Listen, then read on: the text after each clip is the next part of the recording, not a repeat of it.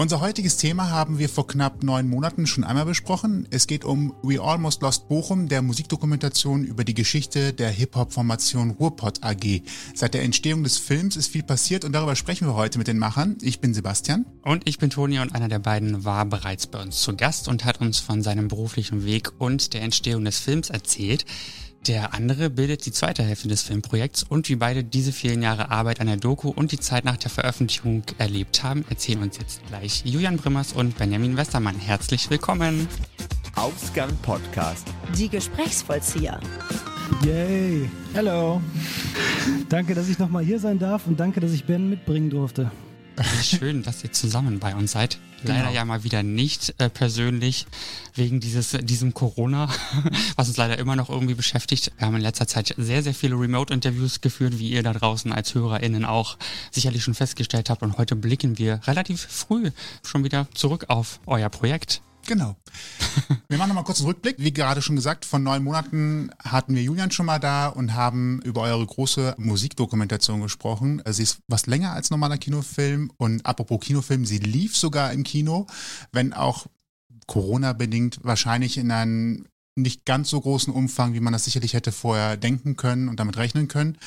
Aber jetzt ist es auch auf Blu-ray veröffentlicht. Wie fühlt sich das an, wenn man so ein Ding dann auf einmal in Hand hält und sagt, das ist meins, das habe ich erstellt? Ja, fühlt sich gut an. Erstmal. Auf jeden Fall, weil das ja auch am, am Anfang des Projekts jetzt gar nicht im Kopf war. Also, wir haben das Projekt ja so on the fly quasi entwickelt und es ist ja einfach immer mehr gewachsen und auch, dass eine Blu-ray da am Ende stehen könnte, war von Anfang an ja gar nicht klar. Und dann, ah ja, ihr habt auch eine, sehr schön. Und wir sind auch echt happy, wie es aussieht. Das ganze Design ist super geworden vom David Eckes, der das alles gemacht hat. Also es, ja, sind einfach sehr happy damit, wie es gelaufen ist, ja. Ja, auf jeden Fall. Abgesehen davon ist es ja sowohl auf Blu-ray draußen als auch überall streambar. Und ich glaube, für den Großteil der Menschheit ist es natürlich wichtiger, dass es irgendwo im Internet zu gucken ist. Aber für dieses Thema gibt es schon noch ja, ein großes Sammlerpublikum, würde ich mal behaupten. Und es ist schon irgendwie nice, sich irgendwas ins Regal stellen zu können. Das ist schon, schon fein. Ja, es ist ja vor allen Dingen, also der Film ist fertig, man kann es halt nicht so richtig anfassen, man kann es halt sehen und andere sehen es auch. Wenn man was in der Hand hat, dann kann man auch stolz den Eltern nochmal sagen, hier, ich habe sogar was, was man anfassen kann, mein, mein Meisterstück nenne ich es mal. Jetzt habt ihr das, habt ihr eine Blu-ray rausgebracht. Eigentlich ist das Thema dann ja so gesehen abgeschlossen. Seid ihr jetzt irgendwie in eine Leere gefallen oder steht schon, schon wieder was an oder wie geht ihr jetzt gerade damit um? Habt ihr schon einen nächsten großen Plan? Ich meine, es ist jetzt im Internet anzuschauen und auf Blu-ray draußen seit nicht mal einer Woche. Also äh, das ist noch ein sehr aktuelles Thema für uns, weil jetzt gerade auch die ersten oder die meisten Leute sehen das ja jetzt ja erst. Das ist ja das Komische. Wir haben ja schon jetzt irgendwie vier Jahre mit dem Film, sind wir damit unterwegs und, und haben den auf ne, Festivals gezeigt und dann im Kino und so weiter. Und immer kam immer wieder Feedback rein und jetzt gerade kommt eigentlich der größte Schwall an Feedback rein. Das ist sehr spannend. Ich glaube, das wird uns noch eine Weile begleiten auf jeden Fall. Das ist auch sehr schön, aber es ist halt jetzt so die Victory Lab. Ne? Es ist jetzt nicht mehr irgendwie, dass man groß noch was machen muss. Da fällt schon ein bisschen was von einem ab, ja. Ja, auf jeden Fall. Also Lehre, von Lehre kann man, glaube ich, noch nicht sprechen. die kommt dann vielleicht demnächst, genau. Aber auch so oder so juckt uns, äh, glaube ich, trotzdem in den Fingern, weil der ganze Dreh oder die ganze Produktion davon, die ist ja schon weit weg. Ja. Das ist ja schon fast zwei Jahre jetzt her, dass wir also sag ich mal, am Film die letzten Sachen gemacht haben. Jetzt haben wir für die Blu-ray natürlich nochmal drei Stunden Bonusmaterial. Das musste auch alles geschnitten werden und so weiter. Das war nochmal ein Arbeitsschritt, aber das waren eh Sachen, die es mehr oder weniger nicht in den Film geschafft hatten und deswegen nur nochmal aufbereitet werden mussten, mehr oder weniger. Ja. Vielleicht für diejenigen, die die letzte Folge nicht mehr im Ohr haben oder ja quasi gar nicht so genau wissen, wer ihr eigentlich seid, vielleicht äh, könnt ihr nochmal ganz kurz sagen, was euch eigentlich dazu befähigt hat, eine Dokumentation über die Ruhrpott AG zu machen. Ich muss noch mal gucken, dass ich mich auch nicht vertue, denn als nicht, nicht Hörer dieser Band muss ich natürlich ehrlich gestehen, dass mir auch die Ruhrkohle AG immer mit auf der Zunge liegt, was natürlich nicht ganz unbeabsichtigt ist. Die Ruhrpott AG, wie seid ihr darauf gekommen, darüber eine Musikdokumentation zu machen und dafür echt viel Zeit reinzustecken. Du hast ja gerade nochmal gesagt, vier Jahre, das ist ja jetzt für ein Hobbyprojekt in dem Ausmaß und mit dem Endergebnis, was man da hat, ja durchaus äh, viel Zeit, Kraft und Energie, die man da reinsteckt. Wie seid ihr darauf gekommen und äh, was macht ihr eigentlich? Ja, also du hast ja zuerst gefragt, was uns dazu befähigt. Ja, gehen wir noch. Entschuldigung, die Frage ist noch viel tiefgehender. Ja. Genau, also darauf wäre die Antwort gewesen, absolut gar nichts außer, außer wir selber. Das war auch ein, ein wichtiger, äh, essentieller Bestandteil des ganzen Projekts, dass äh, niemand uns darum gebeten hat. Deswegen kann man sich so viel Zeit nehmen. Wenn irgendwer eine Deadline gegeben hätte, dann hätten wir das mit unseren Jobs wahrscheinlich gar nicht so vereinbaren können. Vor allen Dingen nicht in dem Umfang, in dem wir es machen wollten, wo wir gemerkt haben, okay, die Story gibt so viel her, wir können das eigentlich alles erzählen, wenn wir uns echt Zeit dafür nehmen und das alles selber machen. Und äh, befähigt haben wir uns also quasi selber dazu oder die Erlaubnis gegeben und natürlich die Band die, und die Leute, die äh, uns ihre Zeit geschenkt haben, um im Film aufzutauchen. Und ja, grundlegend, ich bin Musikjournalist, Kulturjournalist im Hauptberuf, schreibe über Platten, Bücher, Serien und alles, was irgendwie in den kulturellen Bereich fällt. Und Ben und ich, wir sind zusammen zur Schule gegangen und Ben ist dann irgendwann in die Filmemacher oder in die, in die Filmrichtung eher gegangen und da haben wir das dann quasi gebündelt. Genau, das war so ein bisschen, dass man, dass jeder so auf seinem Gebiet äh, anscheinend die Fähigkeiten hatte und wir auch schon ja immer so Ideen hin und her gespielt haben, was man denn mal machen könnte, ne? weil wir ja beide auch irgendwie ja, dienstleistungstechnisch für unser Geld unterwegs sind und äh, das natürlich schön ist, wenn man sich selber mal aussuchen kann, was man macht, wie man es macht und einem da keiner reinreden kann. Und äh, genau, Julian hat einen Artikel geschrieben bei All Good über Put the Needle to the Records, das Label, wo auch RAG das erste Album veröffentlicht hat. Und darauf kam super viel Resonanz, weil anscheinend über diese Zeit noch nicht genug erzählt wurde. Und da ist ja in dir so der Gedanke gewachsen, dass man da zum Beispiel über einen Act auf diesem Label, RAG, also auch eine Band, die uns beide sehr geprägt hat als Jugendliche, am Niederrhein, der, der Pott am Horizont, sag ich mal. Also ne, wir kommen nicht daher, aber das war so das Nächste, womit man sich so popkulturell identifizieren konnte. Und ja, eines Abends hast du dann einfach mal gesagt, weißt du, was ein geiler Film wäre oder eine geile Doku? Die Geschichte von RG. Und dann, äh, genau, ich wusste gar nicht so viel darüber. Ich bin mit der Musik groß geworden, aber hatte schon lange auch war da gar nicht mehr so deep drin, sag ich mal, ne? aber konnte trotzdem irgendwie noch jede Zeile oder so, sag ich mal, aber ich äh, wusste gar nicht, wie genau die Story der Band ist und Julian hatte da halt den Einblick. Das, das ist genau der springende Punkt eigentlich. Also wir kriegen jetzt noch von richtig Hardcore-Fans von der Band, kriegen wir halt ständig E-Mails, wo Leute sagen, mir war das alles gar nicht bewusst. Und wenn man über so eine Story stolpert, die man selber sehr spannend findet und merkt, es gibt halt also wirklich noch ein, so ein schwelendes Interesse für sowas, aber keiner weiß genau, was eigentlich da los war, dann lohnt sich das, glaube ich, schon mal zu erzählen. Das war eigentlich so der ja, der Ansatz. Es ist ja jetzt schon ein bisschen Zeit vergangen äh, seit der Kinoausstrahlung. Jetzt ist die DVD draußen, gestreamt wird es auch das, ihr sagt, das Feedback kommt gerade immer noch fortlaufend. Was, was sind so Anfragen? Geht es wirklich nur um die Geschichte oder äh, hoffen auch welche tatsächlich, kommen welche mit den Hoffnungen um die Ecke? Vielleicht gibt es noch mal irgendwann mit den verbleibenden Bandmitgliedern noch mal ein Konzert. Kommen mit solchen Wünschen oder Vorstellungen auch auf euch zu? Nach dem Motto, ihr habt ja schon mal mit denen vereinzelt gesprochen, dann habt ihr, seid ihr das Tor zu den Möglichkeiten, die noch entstehen könnten? Ich glaube, manchmal glauben Leute sogar, dass sie mit der Band schreiben also so, äh, ja, so im, äh, ja, so begeistert schreiben die. Aber uns wurde auch schon gedankt dafür, dass wir die letzte Tour der Band äh, gemacht haben. Stimmt, genau. Was, damit wir ja gar nichts zu tun haben, aber das kam auch schon in einer E-Mail. Ja. Stimmt, es gab ja, als wir angefangen hatten schon mit dem Film, da waren wir schon am, am Drehen, haben die ja nochmal ähm, äh, zum 20-jährigen Jubiläum ihres ersten Albums, haben die nochmal eine Tour gemacht, die drei verbliebenen Mitglieder. Und das war natürlich für uns toll, weil wir konnten ein bisschen mitdrehen und also es hat einfach so einen schönen zeitlichen Rahmen gegeben, das Ganze. Aber ja, wir kriegen, wir kriegen viele Anfragen, ob da nicht nochmal irgendwo ein Album rumliegt, was man hochladen könnte, ob wir denen das nicht mal sagen können, dass wir das mal machen. Oder aber auch ganz viele Anfragen, ob wir denn jetzt nicht mal Act so und so eine Doku drüber machen können. Das wäre doch auch spannend. Mach doch jetzt mal den Rapper oder macht jetzt doch mal die oder die sind doch auch spannend oder auch mach doch mal über mich. So. wow. Ich bin 19 und brauche eine Autobiografie filmisch. genau. Könnt ihr nicht machen. Mein Biopic, bitte. ist, ist auch gut für euch, Bruder. So. ja, natürlich. Gute Arbeit vielleicht, ja, für viel, viel Zeit geht dabei drauf. Ne? Du hast gerade gesagt, ihr habt bei den Dreharbeiten das Glück gehabt, dass ihr die Band auch ein Stück weit begleiten konntet. Wie ist überhaupt der Kontakt äh, zu den Jungs entstanden? Denn der musste ja offensichtlich für die Doku auch irgendwie hergestellt werden. Also einen der Rapper, Afro, kannte ich aus, aus Köln schon, einfach aus der Musikszene hier.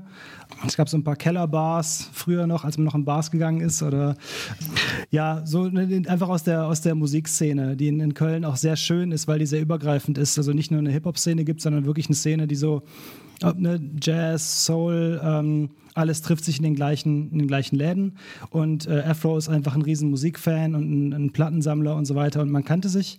Und dann habe ich tatsächlich auch mal bei einem Label gearbeitet, so neben dem Studium damals noch.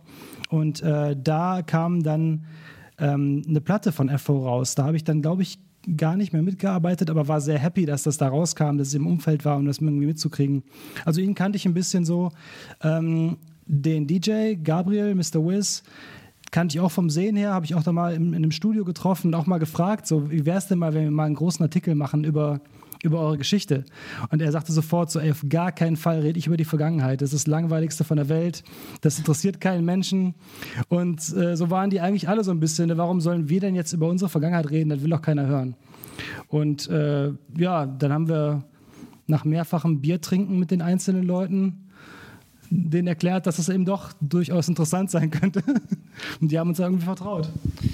Ja, genau. Also ich denke, dass beim gemeinsamen Bier trinken, also ein, ein sehr wichtiges Ritual, das bald alle wieder betreiben müssen, äh, die gemerkt haben, was, was so unsere Idee war, wie man so, ein, so eine Geschichte und wie gesagt, auch da war nicht klar, dass es ein 100 Minuten langer Film wird. Ne? Also äh, vielleicht wären es auch 20 Minuten geworden oder so. Ne? Aber äh, das, was wir da erzählen wollen oder wofür, für welche Aspekte wir uns interessieren, auf jeden Fall nicht die sind, wovor die Jungs jetzt, sag ich mal, wo, wo die keinen Bock drauf gehabt hätten. Ne? Also zum Beispiel der, der Gabriel, der Wiz, ähm, der DJ, der hat ja mal, glaube ich, gesagt, dass er immer keinen Bock hatte auf, das wird jetzt der Film über die Band mit dem Toten genau. zum Beispiel. Ja. Ne? Also dass man jetzt alles äh, an dieser Geschichte aufhängt, dass einer der, der Jungs leider verstorben ist.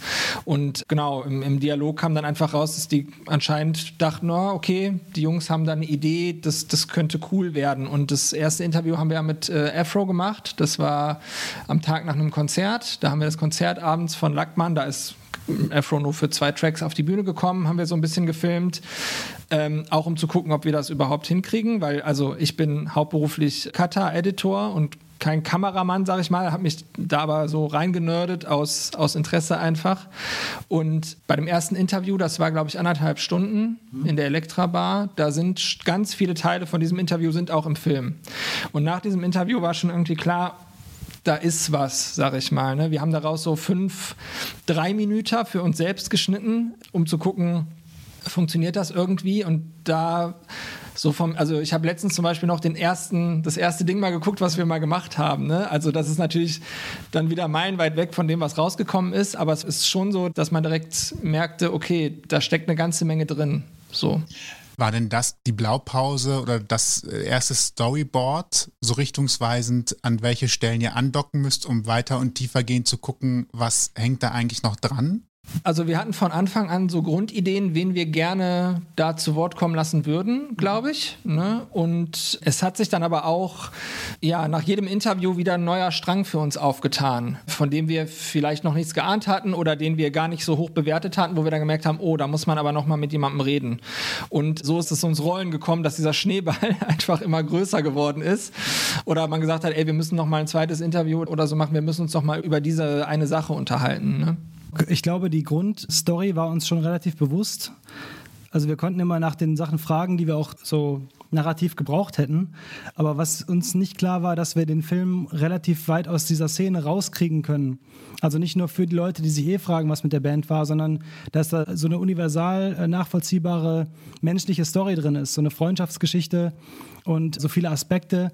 Wenn wir die quasi ein bisschen stärker beleuchten, dann geht es auch voll raus für Leute, die jetzt aus der Hip-Hop-Szene nicht kommen. So, dann ist es einfach eine eine, Bandgeschichte oder eine, eine, Freundschaftsgeschichte, die viel größer sein kann. Ich hoffe, ich glaube, das, das haben wir dem Film gar nicht so zugetraut, als wir angefangen haben, dass er so werden kann, so wie er hoffentlich jetzt geworden ist. Aber das ist zumindest das Feedback auch, was wir gekriegt haben. Ja, genau. Und das stimmt, das haben wir erst so on the fly quasi gemerkt, dass ja. wir das machen können. Ne? Aber dann war auch, die Stoßrichtung war von Anfang an, dass wir jetzt nicht so ein äh, so klischeebeladene Hip-Hop-Ästhetik da irgendwie machen wollen und auch nicht, boah, war das früher alles geil oder so, ne? sondern eine, eine echte Geschichte erzählen wollen. Und genau, dass es dann nachher so geworden ist, dass man es im Prinzip auch in ein anderes Genre setzen könnte, dass es jetzt genauso gut in einer, in einer elektronischen Szene spielen könnte oder was weiß ich, bei irgendwelchen Rockern, dass halt dieses menschliche Ding im Vordergrund steht.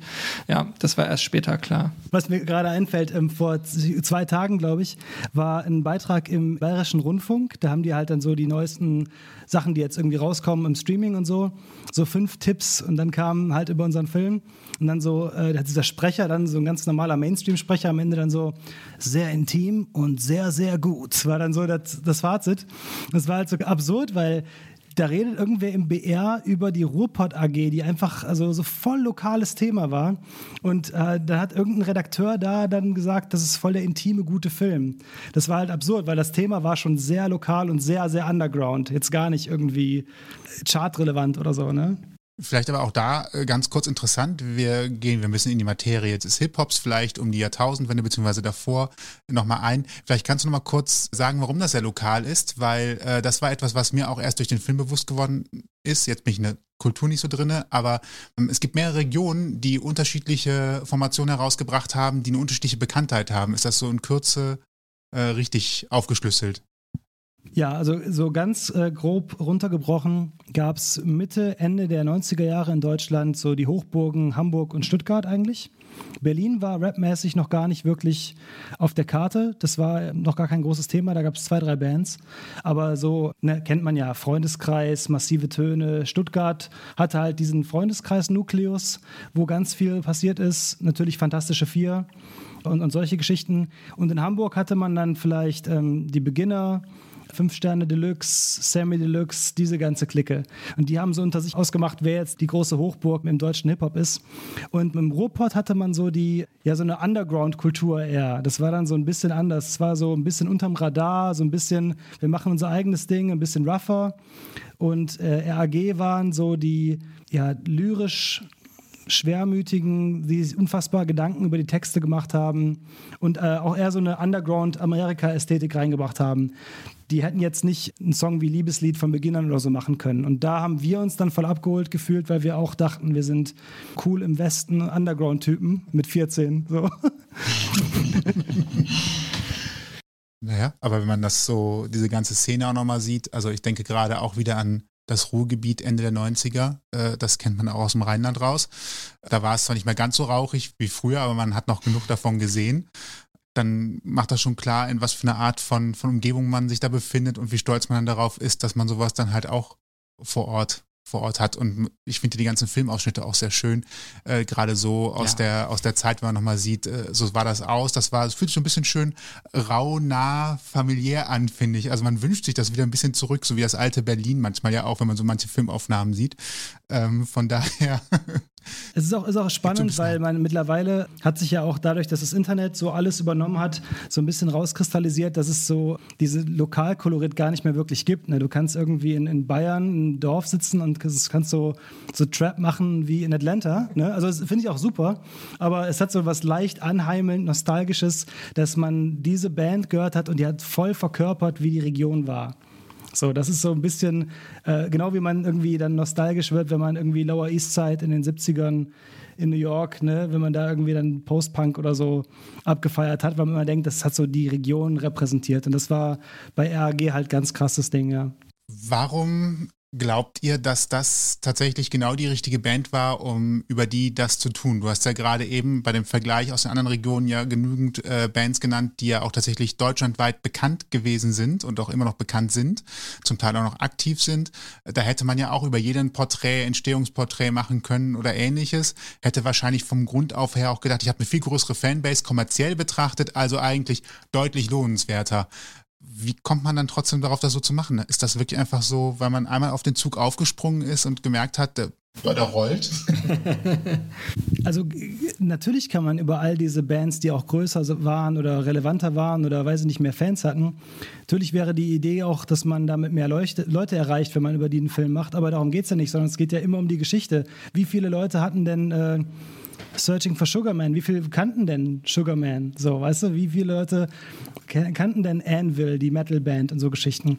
Es geht ja immer darum, ist die Geschichte interessant und ist die Geschichte erzählenswert? Und ich finde, dass eine, eine Underdog-Geschichte mir meistens persönlich mehr gibt als diese ganze, die klassische Heldenreise von Jugendlichen, die zusammen was machen und dann werden die groß und dann sind sie chartrelevant und dann touren sie rum und eigentlich ist alles super gelaufen. Ist halt irgendwie gar nicht so die starke Story.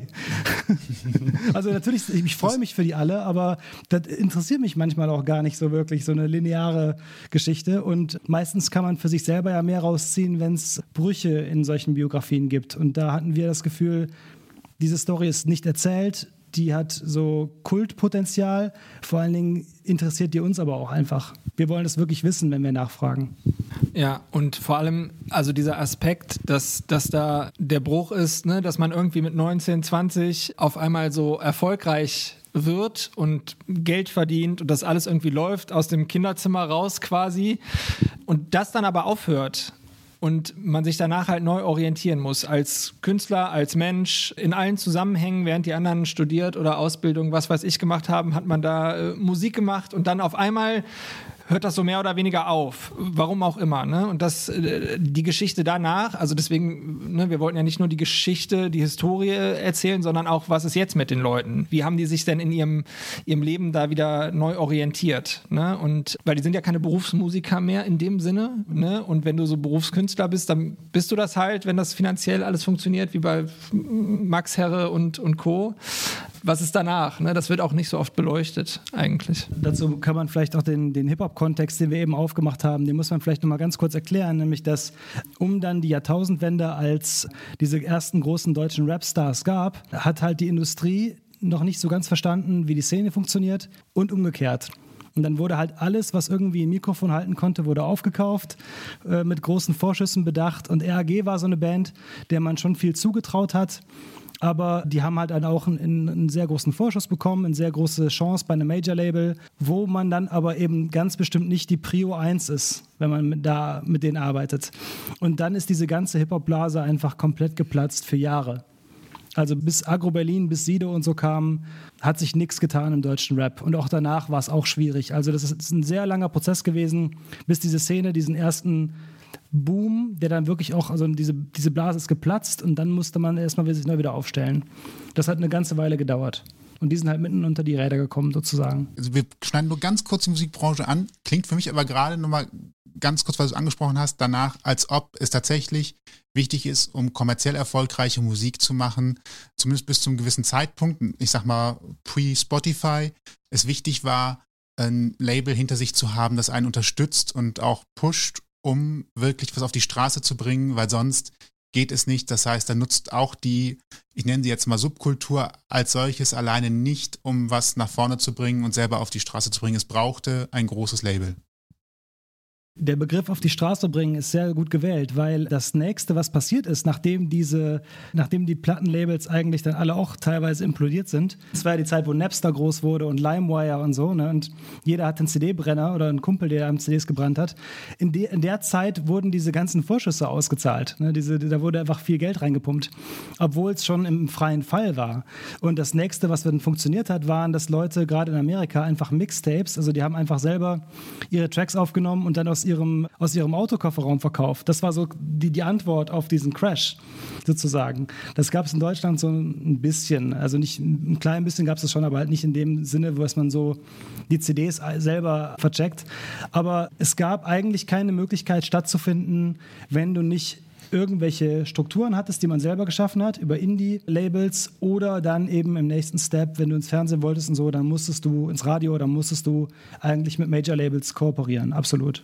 Ja, plus äh, was, was äh, ja auch im Film angeschnitten wird, ist, dass das einfach so eine Selbstverständlichkeit war, ja. dass man zu einem Major-Label geht. Ne? Und dieses ganze Tapes aus dem Kofferraum verkaufen, das haben sich die Berliner ja nachher quasi angeeignet, ne? weil diese ganze Berliner Tape-Kultur Anfang der Nuller oder Ende 90er, Anfang Nuller Jahre, die hat ja dann ganz viel gemacht, also dieses ganze Do-it-yourself und dann die Leute, die dann die Labels gemacht haben, die auch aus der Kultur kamen und nicht die Fehler wiederholt haben, die in der ersten Welle quasi gemacht wurden mhm. und dann zum Beispiel Agro ja äh, gegründet haben. Ja.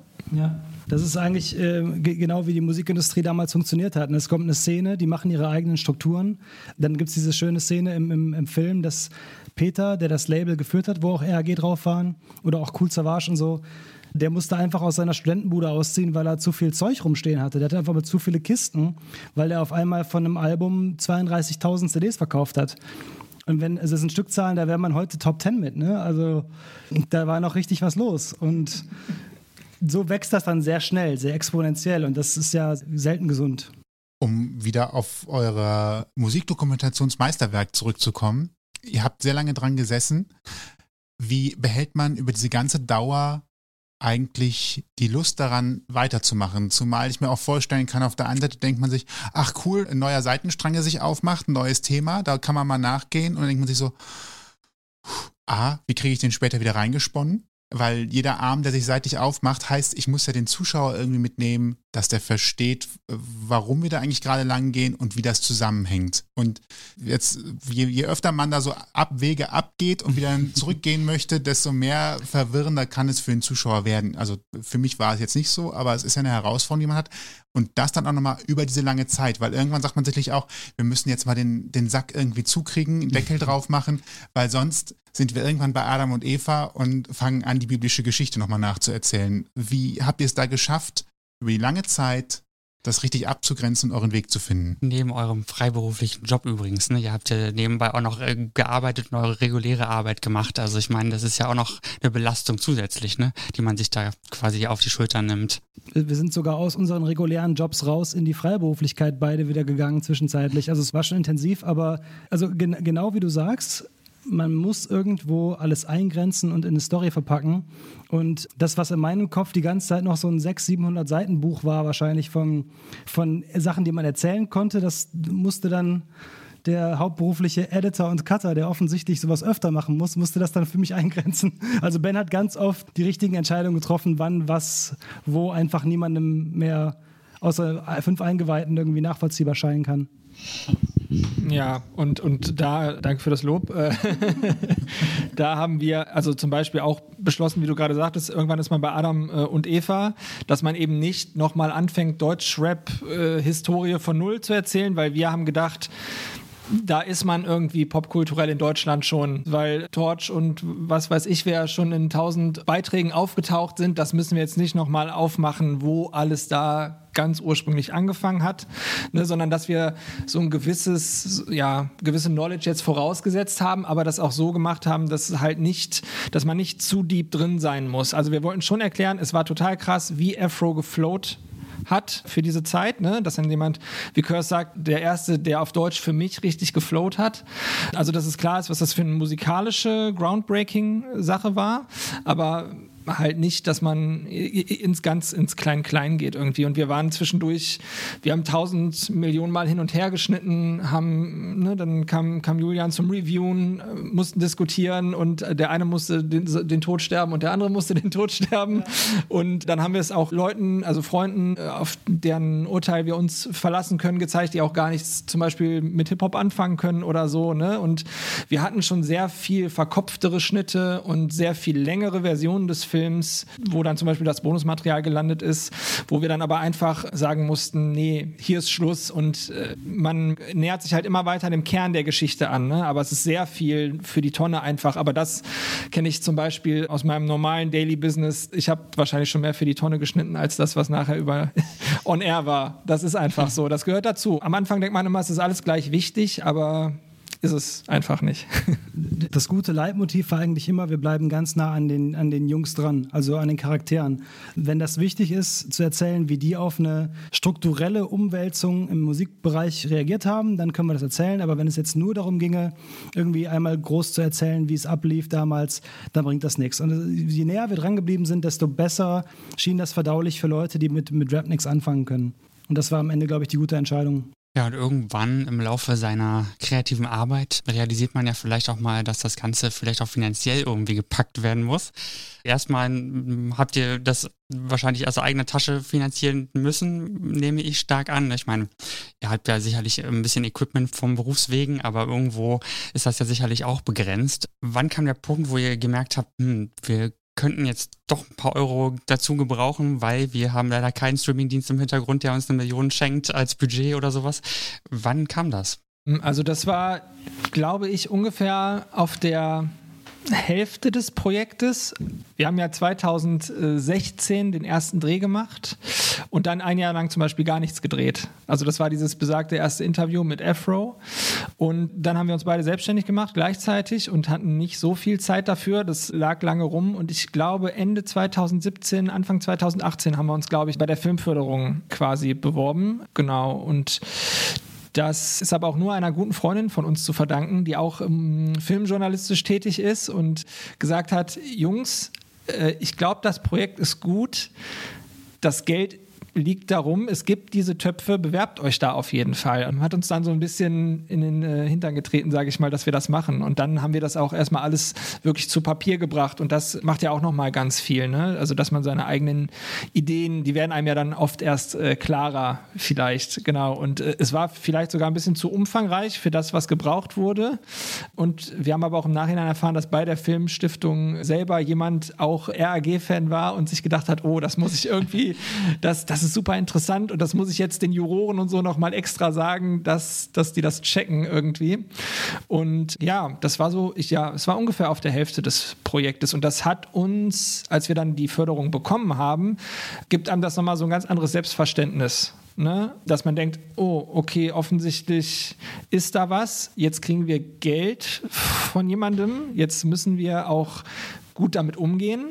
Ne? Und auch je, das, das wurde halt immer wirklicher und auch die Verantwortung gegenüber den Protagonisten, dass man das quasi zu Ende bringt, ne? die war dann auch, also es hatte dann ein bisschen mehr Gewicht. Es war jetzt nicht, dass es Druck war, sag ich mal, aber es wurde doch schon, dass man ein bisschen mehr sich selbst vergewissern konnte, wir haben da was, wirklich, was vielleicht was werden könnte. Ja. Ist ja auch wieder lustig. Ich habe ja gerade eben gesagt, warum ausgerechnet RAG und wenn man dann weiß, dass dann hinterher jemand auch noch Fan war, der da unter Umständen nochmal die Möglichkeit hatte, ein gutes Wort für einen einzulegen, zeigt das tatsächlich, dass es genau das richtige Thema gewesen sein muss, wenn man so kontinuierlich immer so auf den Pfad nochmal weiter unterstützt wird und, und gepusht wird. Wir waren ja auch bei der Vorstellung hier in Köln dabei. Das war letztes Jahr im in, in, in Modeon. Im Modeon, ja. Das war September, Oktober. September, war das. Oktober, ne? Ja. Seitdem ist ja viel Zeit vergangen. Das Wichtigste wissen wir schon mal. Es ist eine Blu-ray-DVD dabei rausgekommen, die man sicherlich auch noch bekommen kann, solange sie noch nicht ausverkauft ist, ansonsten streamen. Ähm, was ist denn noch alles passiert? Wie ist das Feedback gewesen? Gab es nochmal größere Highlights, wo ihr sagt, äh, damit hätte ich jetzt gar nicht gerechnet, dass das auf uns zukommt, dass das passiert? Wir hatten ja damals schon gehört, es gab Interviews natürlich mit den großen Medien mit euch, aber was, was kam quasi danach? Weil eigentlich würde man ja denken, pff, Kinos waren zu, es war relativ ruhig, viel zu machen ist nicht. Sind da größere Dinge passiert? Es war ja die ganze Zeit so, dass aus irgendwelchen Widrigkeiten krass positive Sachen passiert sind. Also als die Kinos zugemacht haben, äh, nachdem unser erster geplanter Kinostart im Mai letzten Jahres ja dann quasi vereitelt wurde, hatten wir einfach den übercoolen Kinosommer, weil wir halt so mehrere richtig große Autokinos gemacht haben. Wir haben hier in verschiedenen Outdoor-Situationen haben wir den Film gezeigt, hier im Rheinauer Hafen mit, was weiß ich, 350 Leute und so. Das war mit Domblick und so, ne? also ganz toll. Äh, allein in Köln haben wir den ja vier oder fünfmal gezeigt, bevor der auch nur in die Kinos kam. Und dann kam der zweite Lockdown, hat dann den Kinostart einfach so halbiert oder einfach kürzer gemacht. Und wir haben dann irgendwann entschieden, wir wollen mit dieser Szene, die ja eh schon so stark hinter dem Film steht, auch schon so lange jetzt, versuchen, die Blu-ray rauszubringen und haben dann eine, Crowdfunding-Kampagne über Kickstarter gemacht, die uns auch völlig um die Ohren geflogen ist. Also wir hatten unser erstes Ziel nach fünf Stunden erreicht Also wir wussten gar nicht, wie uns geschieht, quasi an den ersten paar Tagen. Und haben dann im Endeffekt, glaube ich, das Vierfache von dem, was wir gebraucht hätten für die erste Pressung eingenommen, äh, über Vorbestellungen. Also es war dann nicht so, dass wir da irgendwie Geld gesammelt haben, sondern es waren klar, dass wir diese Sachen, die wir anbieten, im Gegenzug wie in einem Vorverkauf auch äh, zuschicken. Und das war, das Feedback dadurch war halt unfassbar. Das war auch im Nachhinein herausgefunden, dass es halt die erfolgreichste deutsche Doku-Kampagne, die es auf der Plattform gab und so. Also ne, wieder zurück auf die Frage, warum RAG? Weil, weil die einfach echt Hardcore-Fans haben auch. Das nach der ganzen Zeit. Das wollte ich gerade sagen, das ist heftig, dass die, diese Loyalität immer noch besteht. Ne, obwohl die Jungs ja, naja, mittlerweile ruhiger geworden sind, sagen wir mal so. Also ähm, echter Hammer. genau, aber das ähm, macht ja auch so ein bisschen das Mythische an der ganzen Sache aus, mythisch und mystisch. Also weil einmal die ganze Musik ja so sehr, äh, sehr mystisch und mythisch war, sage ich mal. Und auch, dass die Band ja irgendwann einfach mehr oder weniger von der Bildfläche verschwunden ist und man dann auch nichts mehr darüber wusste. Also der Hunger nach dieser Geschichte, dass man wissen wollte, was ist denn mit meinen Jugendhelden los, so, äh, der war, der war riesengroß. Und dazu kam noch, dass der, dass der Filmprozess sich ja einfach also irgendwann haben Leute den ja gesehen, ne? spätestens dann auf dem Filmfestival bei den Hofer Filmtagen. Und die Story war einfach, es war klar, dass es diese Story gibt und ein paar Leute haben den schon gesehen. Und so wurde es immer mehr Interesse auch an dem Film, weil die, die Kritiken waren ja überraschend und immer super. Also es haben immer mehr Leute gefragt, was los ist. Irgendwann haben Leute angefangen, uns vorzuwerfen, wir würden das künstlich in die Länge ziehen und, und warum kommt das jetzt jetzt auf Streaming und so, als wenn wir da irgendwie diese ganzen Abläufe planen könnten oder Einfluss darauf hätten, wann die Kinos wieder aufmachen und so. Aber das hat schon potenziert, dass Leute echt extrem Bock hatten mitzumachen. Ja, man muss eben da auch nochmal unterstreichen, dass ihr eben kein Major-Label im Rücken habt, das, das euch da irgendwie auch unterstützen konnte. Ne? Und da finde ich, also ich habe das Crowdfunding ja am Anfang auch so ein bisschen mitverfolgt und ja auch dann die Blu-ray bestellt und habe auch so gedacht, boah, 10.000 in, in, ein paar Stunden, das ist echt der Wahnsinn, ne? Und irgendwie hattet ihr irgendwann mal den, die Frage im Kopf so, warum wir, warum haben wir so viel Glück mit von Anfang an diese Unterstützung zu finden? Ich meine, ihr wurdet ja auch für den Film unheimlich viel unterstützt von allen Beteiligten, die ihr auch interviewen konntet und so weiter und so fort. Also kommt da jemals der Moment, wo man sagt, so, warum ich, warum habe ich so viel Glück? Ja, ist ja kein Glück. Doch, ich glaube schon. Ein bisschen ist doch Glück. Äh, Joke, ne? Joke. Das war Ironie an. Ist mega Glück. Also wir haben übertrieben Glück gehabt mit dem Ganzen. Gepaart damit, dass wir natürlich auch uns gut auskennen und gut vernetzt sind und dann auch ganz gut können, tatsächlich. Aber wie wir da quasi reingerutscht sind und, und dass wir diese ganzen Obstacles, die so kamen in den Zeiten, ganz gut umschiffen konnten oder gut damit umgehen konnten, das liegt auch daran, dass so viele Leute von sich aus voll Bock hatten, mitzuhelfen. Und da, wir sind unfassbar dankbar dafür, jetzt nicht nur für die Response von den Leuten, die den Film sehen wollen, sondern auch die Leute, die uns geholfen haben, das umzusetzen. Und das liegt aber auch wiederum daran, dass es eben nicht die offensichtliche Story ist. Ne, dass es nicht so ist, ja, ihr wollt da jetzt irgendwelche Stars abbilden und habt da eine schöne Idee, sondern wirklich so, ach krass, für das Thema macht ihr so viel Aufwand, da helfe ich mit. Und das haben wir zu jedem Zeitpunkt der Produktion haben wir das ganz stark zu spüren bekommen. So. Genau, aber dieser, dieser Moment, des, äh, dass man denkt, oh krass, warum äh, ist das so? Das äh, war auch bei, bei der Kickstarter-Kampagne riesig, ne? weil, weil das war wirklich so, wir hatten, also 11.000 war das Ziel, weil das wären nur die Produktionskosten für eine Blu-ray gewesen und wir haben damit gerechnet, dass wir das über drei, vier Wochen wahrscheinlich hinkriegen, das Geld zu bekommen. und das ist dann wirklich, das war wirklich so ein krasser Moment, wo man auch nochmal gemerkt hat, wie viel Zug da drauf ist auf der ganzen Sache. Und beim Streaming jetzt, jetzt sind halt diese Gatekeeper-Reaktionen weg und jetzt kommen halt die Reaktionen, die Leute natürlich direkt bei den Streaming-Diensten irgendwie in die Rezensionen posten können. Und das ist ja auch total spannend zu lesen, was jetzt die breite Masse einem respondet. Ne? Also ich finde das jetzt auch nochmal besonders spannend irgendwie, dass es jetzt nicht die Presse-Reviews sind, die jetzt kommen, sondern jetzt, ja, die Leute schreiben, wie sie den Film finden. Bei eurer Kinotour im letzten Jahr war es ja auch so, dass äh, zumindest wenigstens immer einer von euch mit dabei war bei der Präsentation da hat man ja das große Glück, dann auch ein direktes Feedback zu bekommen. Habt ihr das genutzt, euch das direkte Feedback zu holen? Wie war das dann? War das da auch überwiegend positiv? Oder ist jemand auf die Ecke gekommen, hat gesagt, da ist mir jemand viel zu schlecht bei weggekommen? Oder das habe ich ganz anders in Erinnerung? Also Ben kann da mehr zu sagen, weil Ben viel, viel mehr unterwegs war auf Tour. Ich hatte familiär äh, andere, andere Dinge, um die ich mich kümmern musste im September. Aber ja, also sehr spannend eigentlich. Also sowohl das, das Feedback war wirklich immer durchgehend positiv. Es gibt, glaube ich, eine so lauwarme Kritik im Internet von einem Typen, des, für den war das zu komplex.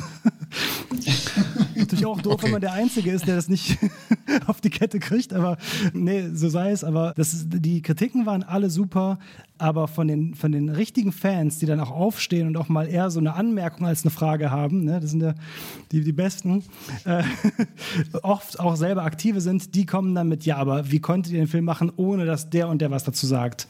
Warum sagt der eine, der jünger ist als die alle, so kritische Sachen? Warum darf der das? Sowas kommt dann öfter mal. Ne? Und das war eigentlich auch voll spannend, weil das Herzblut, was da drin steckt, als wenn, wenn du richtig Fan von der Sache bist, und das war immer nur du warst immer der Einzige in deinem Freundeskreis, der Fan von denen ist, ne? dann bist du natürlich auch sehr protektiv mit was mit dieser Story passiert. Das war aber auch immer eher lustig oder schön. Wir haben gerne mit den Leuten darüber geredet.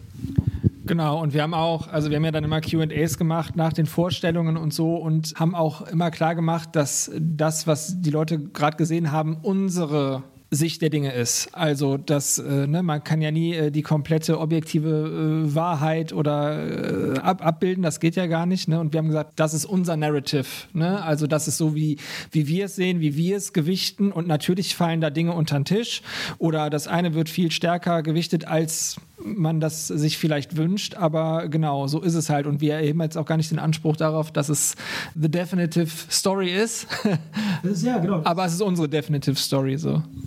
Ist auch, ist auch nicht, es ist auch nicht äh, der RAG-Film, es ist ein Film über RAG, genau. Jetzt war es für euch ja immer schwierig zu planen, wie, wie, dieses Projekt noch weitergeht, obwohl man eigentlich denkt, man ist durch.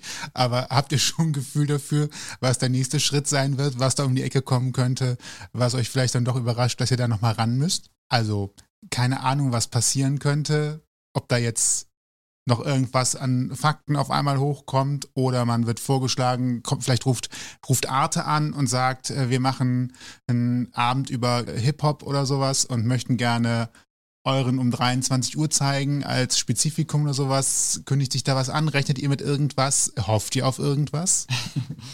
Also auf, auf Fernsehauswertung hoffen wir sicherlich, das wäre super cool und wir wären natürlich auch bereit, das, das Ganze so anzupassen, dass es für das Format funktioniert, dass da nicht jeder 110 Minuten am Stück äh, braucht man muss ja, also weiß ich nicht, ne, das, natürlich sind wir da offen für und fänden das super, wenn das irgendwann mal nachts um vier in irgendeinem Programm läuft. Wären wir man wird ja bescheiden für den Anfang, aber ihr wisst, dass es dann 20.15 Uhr wird, wenn ihr so weitermacht, ne? Auf, auf Tele 5. Weil die schlechtesten Filme aller Zeiten haben die doch, ne? Ja. Stimmt. Nee, also das, das wäre super, wenn das funktionieren würde. Es gibt auch noch sicher äh, ein, zwei Streaming-Dienste, die sich auch noch melden dürfen. Da würden wir uns auch sehr freuen. Aber äh, an sich, ey, genau wie wir es bisher gemacht haben, alle Möglichkeiten, die sich bieten, kriegen wir, ich meine, ne, wir können das schon noch bearbeiten oder wir können damit arbeiten mit dem, was wir haben, aber ähm, alles, was sich anbietet, machen wir noch damit. Also wir sind des Themas immer noch nicht überdrüssig, auch wenn es so langsam dem, dem Ende zugeht. Vielleicht das Thema Blu-ray finde ich interessant, weil die wenigsten werden ja jemals in ihrem Leben dazu kommen, so etwas selber produzieren zu müssen. Gibt es irgendeinen Fun-Fact oder irgendetwas, was ihr bei dem Gedanken daran, eine Blu-ray zu machen, nicht bedacht habt, wo man auf einmal dasteht und sagt, das, das braucht man dafür oder das muss ich einreichen, vielleicht irgendeine Genehmigung, irgendein Antrag, muss noch jemand drüber schauen. Oder aber auch äh, das Cover, was dann auf einmal doch da gemacht werden muss. Gibt es irgendeinen Fun-Fact oder irgendwas, was man vorher nicht bedenken kann, wenn man eine Blu-ray macht? Vielleicht haben wir unterschätzt, wie oft man Subtitles gegenlesen müsste.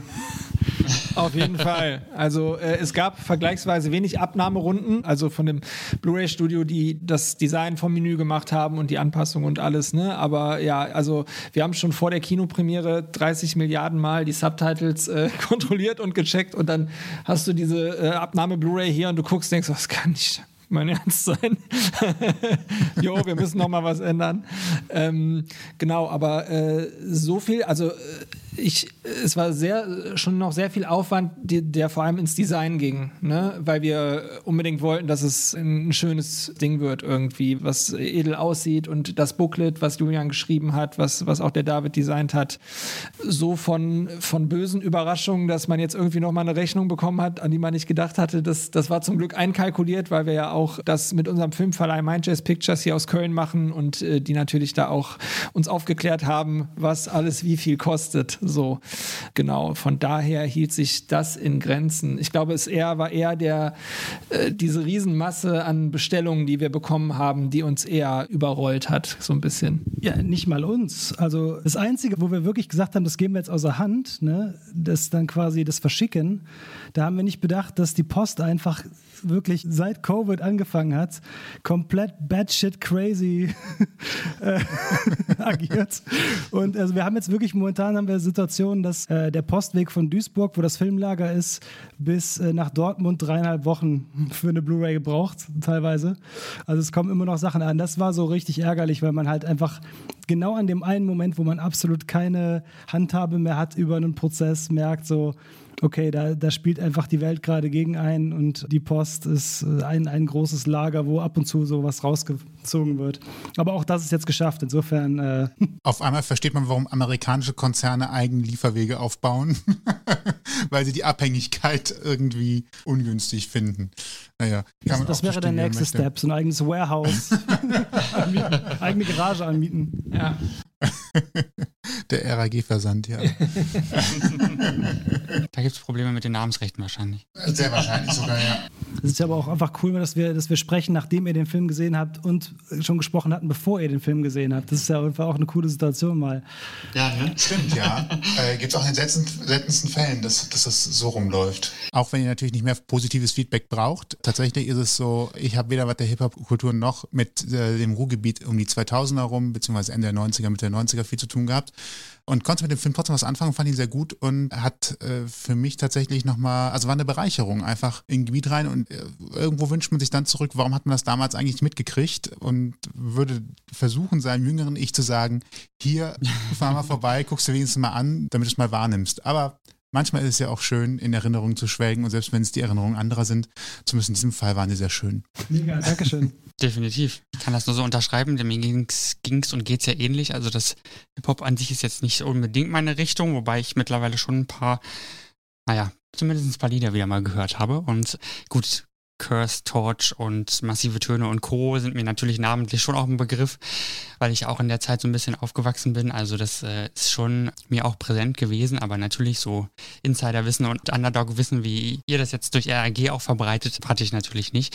Aber was mich doch interessiert und was auch, glaube ich, generell eine ganz interessante Frage ist, ich weiß, dass ihr natürlich den Film nicht in Richtung Männlichkeit bewegt habt, geschnitten habt oder sonstiges. Es war einfach eine, wahrscheinlich eine Zeit, die noch krasser war damals, als es heute ist. Aber was ist so eure Hypothese? Hypothese oder euer Eindruck, warum finden Frauen so wenig im Hip-Hop statt? Ja, als Interpretinnen vor allen Dingen. Ja, als Interpretinnen, ich meine, das hat sich ja schon in den letzten Jahren auch in Deutschland schon stark geändert. Ne? Wenn ihr jetzt mit jemandem wie Shirin David so den wahrscheinlich größten deutschen Rapstar fast mit hat, der, der halt auch weiblich ist. Ne? Also das ist, hat sich doch geändert im Vergleich zu damals. Ich bin mir auch ganz sicher, dass irgendwo in den 40 Millionen Timelines, die im Backup-Ordner von diesem Projekt liegen, sich der O-Ton findet, das war eine Würstchenparty damals, das muss man nicht verschweigen. Boah, den hast du so gesucht, ne? Den ich aber nie wiedergefunden habe. Und es, es muss einfach, weil wir wollten, ne, wir wollten natürlich klarstellen, also, also alle Leute, die im Film vorkommen, müssen irgendwie einen direkten Bezug haben. Ne? Und da wäre vielleicht noch die eine oder andere Frau gewesen, die wir noch mit hätten reinnehmen können. Aber da waren wir einfach schon an einem Punkt, wo wir so viel gedreht hatten und so viel hatten, dass wir einfach zum Ende kommen mussten. Und wir wollten äh, ja jetzt auch nicht äh, sagen, hier als Token äh, muss jetzt äh, so das scheinheiligmäßig da rein. Ne? Äh, uns ist das bewusst, dass da natürlich sehr viel mehr äh, Herren vorkommen, was dann auch vielleicht ein Abbild dieser Subkultur damals ist einfach. Aber was wollte ich denn jetzt sagen?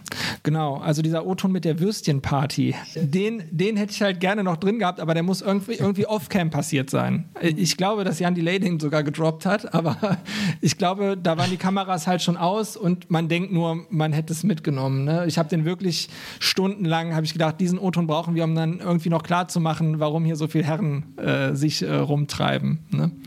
Aber wir haben tatsächlich auch viel darüber gesprochen, weil das, äh, es wäre uns ein Anliegen gewesen, das entweder zu thematisieren, warum so wenig Frauen auch im, also jetzt gerade im Film vorkommen.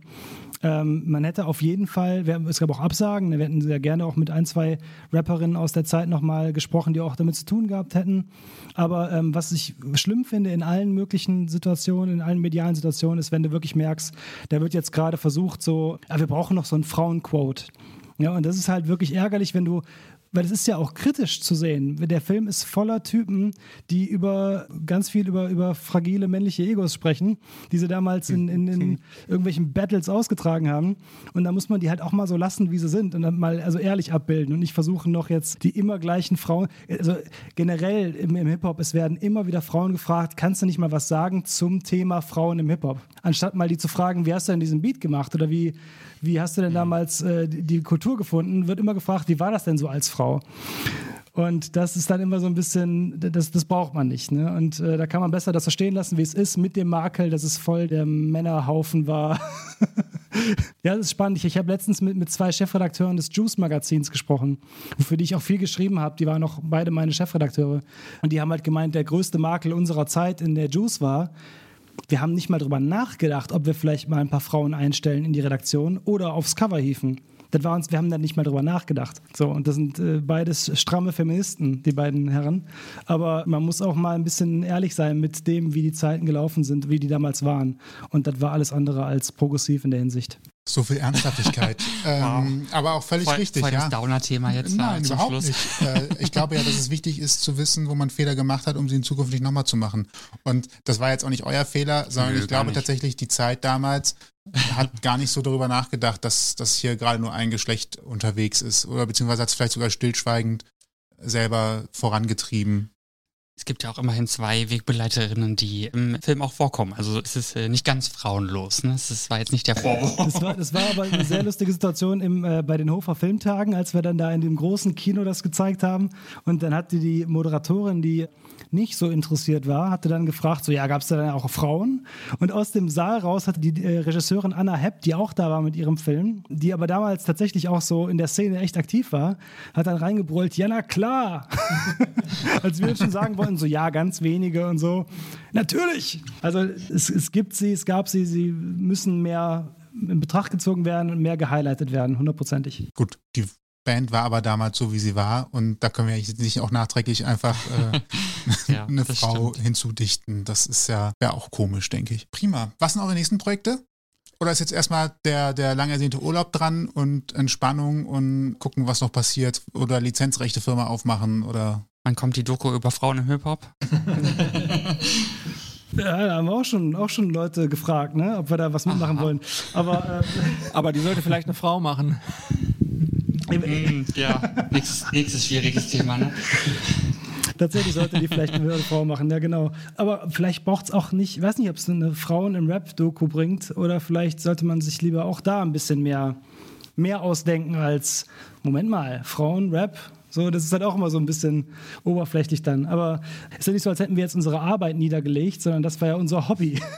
also, wir, haben jetzt, wir haben jetzt nicht weniger zu tun, wir haben einfach nur ein bisschen mehr Zeit äh, außerhalb unserer Arbeitszeiten, ähm, die wir mit anderen Dingen füllen. Aber wir wollen auf jeden Fall wieder, wieder sehr gerne was drehen. Wir haben äh, davor schon viel zu viele Ideen gehabt und jetzt auch sehr viele Ideen und gucken, welche kleben bleibt. Ne?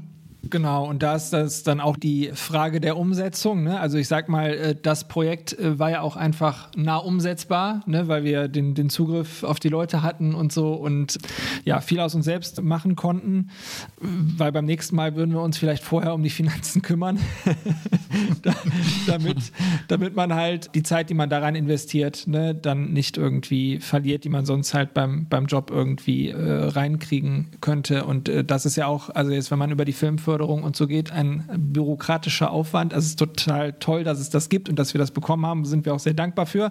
Aber wir haben ja sehr viel in Personalunion gemacht. Es wäre super, wenn das jemand für uns machen würde, sag ich mal.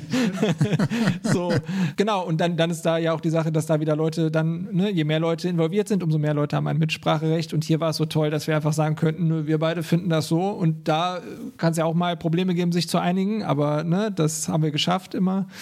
Und ähm, ja, beim, beim nächsten Projekt, wie gesagt, äh, einen anderen Überbau, der wäre der wär ganz nett. Aber äh, ja, wir haben auf jeden Fall Ideen und eruieren gerade noch so, was denn am wertvollsten wäre, glaube ich, ne, um Zeit und, und Herz reinzustecken. Die nächste Anfrage zum Interview kommt. Wer euch folgen möchte oder euch schreiben möchte, mehr über euer Projekt wissen möchte und so weiter und so fort, wie kann er euch erreichen? Wo findet er euch? In diesem Internet wahrscheinlich. Das Problem ist, die Leute finden uns schon viel zu leicht, habe ich das Gefühl gerade. auf, auf, allen, auf, allen, Kanälen kommen die Anfragen rein, aber nee, ist super, wir freuen uns mega. Also E-Mail an äh, hello at wealmostlostbochum.de auf äh, Instagram sind wir, auf Facebook gibt es den Film, kann man alles da finden. Im Netz heißen wir, wie wir heißen und sind highly responsive. Genau, und wenn man diesen Account schreibt, kommt man halt auch direkt äh, zu uns. Also das ist dann nichts dazwischen irgendwie. Also meistens kommt man zu Julian. wie er auch zu uns zum ersten Mal. Also das Interview könnt ihr euch auch natürlich gerne nochmal anhören. Und ansonsten können wir nur noch sagen, falls euch diese Folge gefallen hat und ihr mehr hören wollt, dann findet ihr uns bei allen bekannten Streamingdiensten und überall, wo es Podcasts gibt. Wir freuen uns, wenn ihr uns abonniert. Das Ganze kostet auch nichts, dann verpasst ihr keine weitere Folge mehr. Und wenn ihr Feedback habt, dann schreibt uns ganz einfach an mail at ausgangpodcast.de. Alle Infos zu dieser Folge könnt ihr natürlich auch im Blogpost nachlesen auf ausgangpodcast.de. Und dann bleibt uns nur noch zu sagen, ich bin Toni. Und ich bin Sebastian. Und vielen Dank, Julian und Benjamin, für eure Zeit. Schön war's. und euch, wo auch immer ihr seid, einen schönen Abend, viel Spaß, gute Fahrt oder was auch immer ihr gerade tut. Viel Spaß beim Bügeln. Bis, Bis dann. zum nächsten Mal. Tschüss. Ihr habt Themenvorschläge, möchtet zu Gast sein oder habt Feedback, meldet euch per Instagram oder E-Mail bei uns. Alle Möglichkeiten und Adressen findet ihr auf ausgangpodcast.de.